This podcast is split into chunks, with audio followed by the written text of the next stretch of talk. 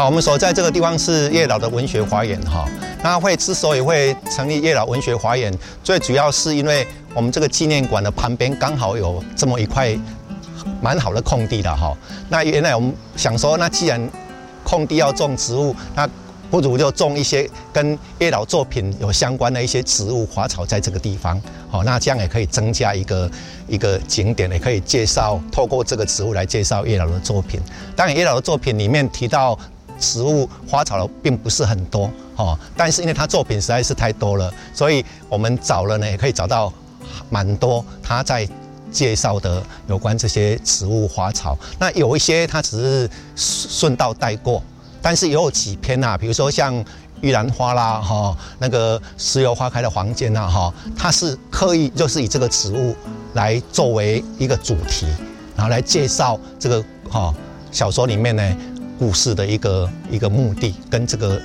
花草植物的相的的的相关性。这石榴花开黄，我们知道石榴花盛开的时候是整个很很鲜红的，看起来就是很喜气、很吉祥，但是在这个这么。吉祥的一个场景之下呢，是充满了一个很黑暗、很好龌龊的一个封建社会的一个生活方式在在里面。哦，在这个这个地方呢，哦，有一个叫做许雀的女孩子，哦，她从小因为家境贫穷，然后就被家人啊就把她卖来府城这个地方嘛，哈，府城大户人家很多啦，喝雅郎哎出来对这找不干。那这个女孩子长大之后啊，又长得亭亭玉立的啦，哦，又。又漂亮又年轻啊！结果这个男主人看到了这个女孩子这么漂亮，他就对她非分之想了，就对她非礼了啦。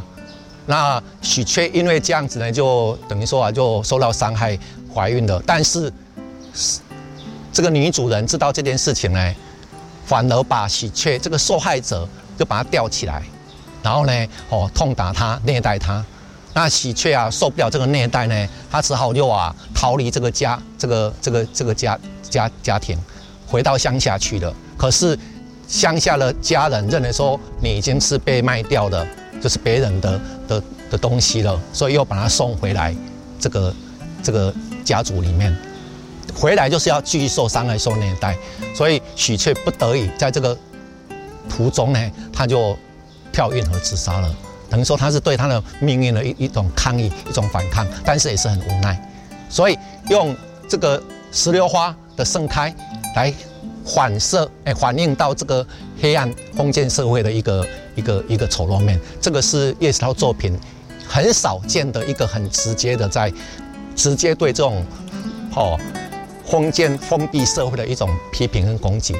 文学会客室的设计就是说，这是一个文学纪念馆，是让一些对文学有兴趣的人啊，来这个地方朝圣哦，那也可以呢，了解这个作家的作品，了解这个作家的生平，那也可以在也可以在这个地方悠闲的看看一些文学作品，甚至跟一些文学同好啊，都在这个地方聊聊天啊，喝喝茶，是这基于这个构想，所以呢，有这个会客室的由来。